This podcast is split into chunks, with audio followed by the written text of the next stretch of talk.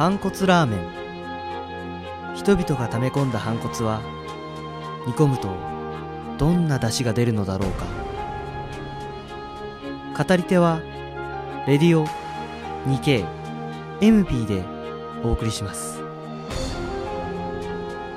今日のスペシャルは浪人スペシャル。3すごいな。日常的なベースとしてある、うんその知識に対する面白さっていうところとプラスそういでうも何かしらでらやっぱその外部からの起爆剤になれるそうだよね。きっかけ。イベントというか、うん。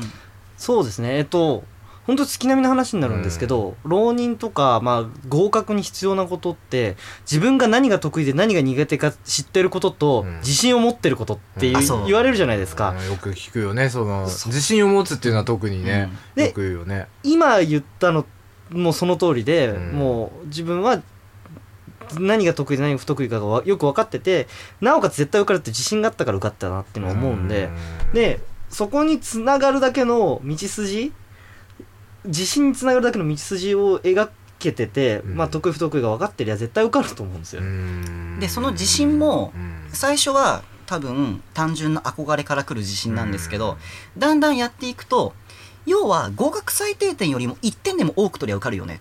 っていうことじゃないですか当たり前ですけど。はいまあね。とかもっと言っちゃえば同じ受験会場にいる周りの人間よりも1点でも多く点を取れば受かるわけですよ。ね。うんそうだね。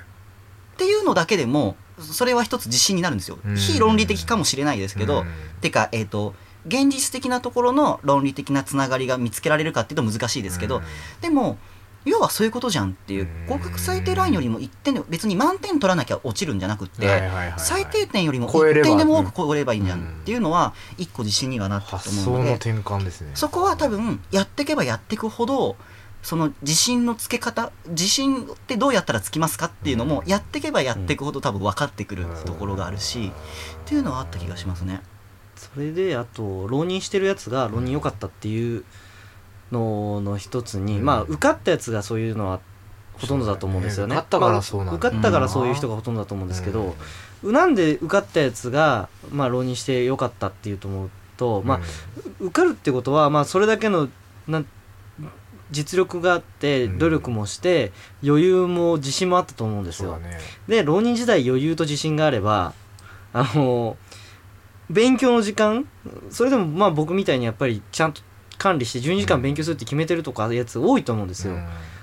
ちょっと勉強することへなんかうん。物足りなくなってくるんで明日使える無駄知識をうん。あの勉強のところから引っ張ってくるんですよね。ここまでここ覚えてるここまで行くやつはいないだろうと。はいはいはいはいはい。で早稲田の世界史とか特にそうですから、まあ、ここまで行ったら絶対大丈夫だろうみたいなやつとかをもう仕入れ始めるんですよ、うん。僕英単語とかもそうだったんですけど、うん。それは明日につながりますよね本当に、うん明日使えないですけど、そうだね。明日使える無駄知識が、それこそうん。ちくですよね。はい。そう早稲田の世界史はね中国史かなヨーロッパ史かなアメリカ史かなと思ったらジンバブエ史って書いてあってえーみたいな。あるあるある。そう。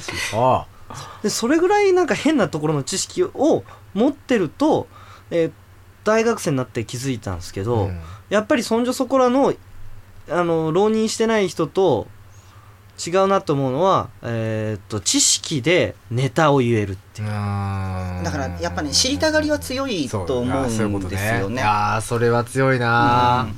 だから本当に途中からは会話のネタ集め。うん。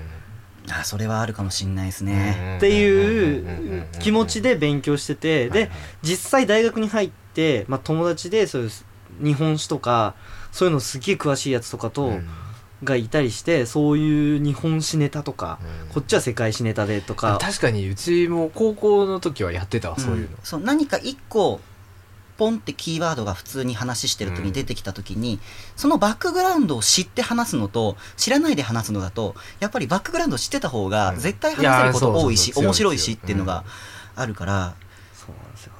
だから浪人してるとそういった知識もつくしいやそうだよね。実践で使えるし、うん。そういう意味で浪人してた方が勉強も楽しくなっていいんだけどなっていうのにつながりますよね。だから結局なんかうん。勉強オタクができてたのかなっていう気はしますよね。そこでね。れがオタクのスタートできるのかがどうか大きいのかなっていう。始まってんのかもね、うんいや普通にね生きてしまうとつまらないもんね。いやそれ考えるとね。いやわかんない。何がいいのかわからないけどね。だからそれこそそうあのーなんて言うんでしょうスタートからゴールに向かって、うん。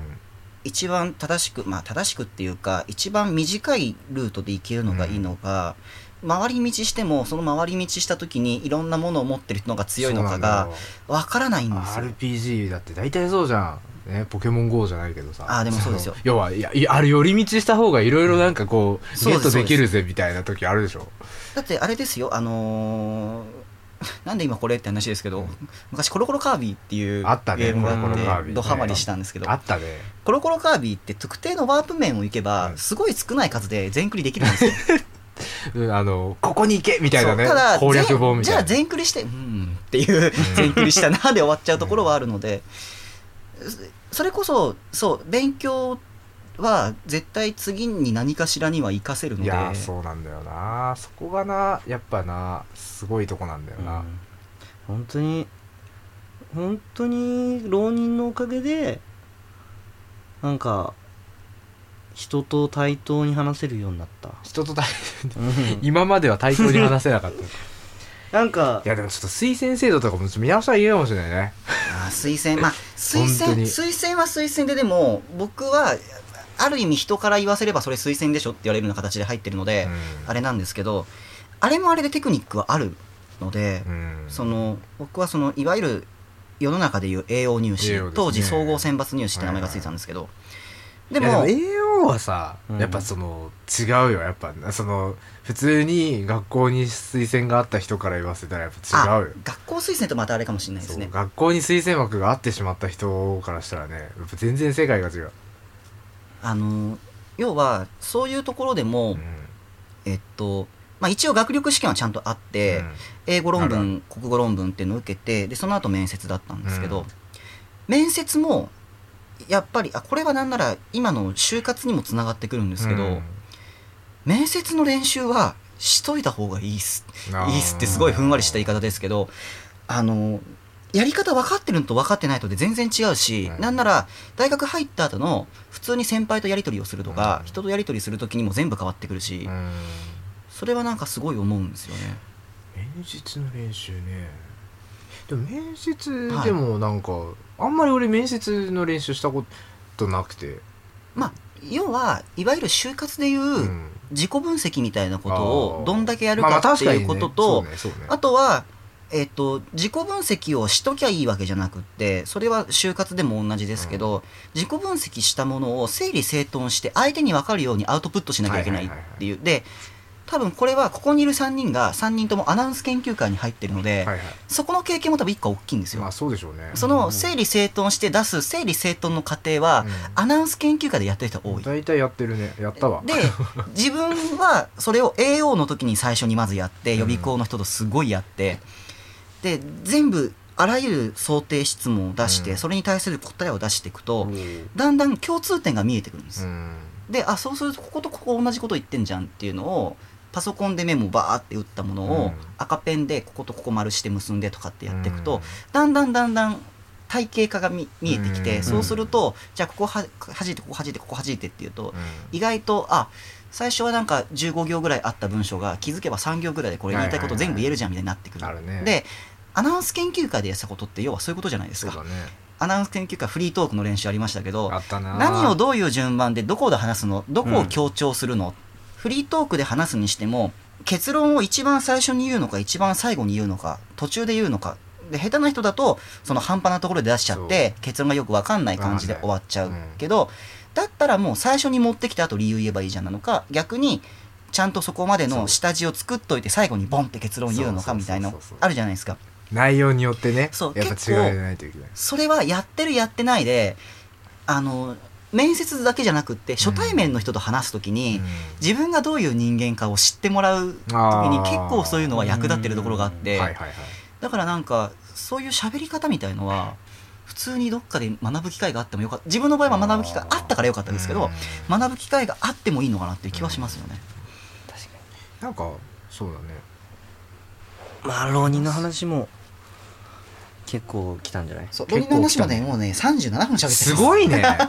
いややっぱ三部強いよ。構三部構成ぐらいでだっていもういけるんいやじゃない？だってさってこれだけやっぱり持ってるものって持ってる人たちがあのいるわけだからそれはそれなりのその自分の何？あのメソッドがあるわけでしょ。はいはいそれはやっぱね掘ったら出てくるわ。だって思い出してくださいよ、うん。反骨ラーメンがうん。始まる時に打ち合わせをしようって言って、そうだね。これ13時に高田馬場駅前の地下のサイゼリアに入って出たの21時ですからね。確かに。8時間喋ってるんですよ3人で、あったね。スタートがひどいね。そう。だからいやまあま真面目っぽい感じの話題ではあるけど。ちょっとアカデミックな。アカデミックな。まあこれはこれで三部構成ぐらいでもできるし。全然できる。これ編集できんのか一応編集点っぽいのはね MP で終わ毎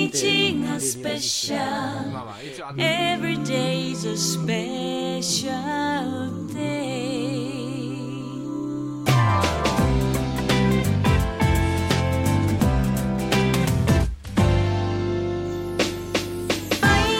反骨ラーメン。今日の語り手はレディオニケ MB でお送りしました皆さんの毎日がもっとスペシャルになりますように。毎日がスペシャル。Every day is special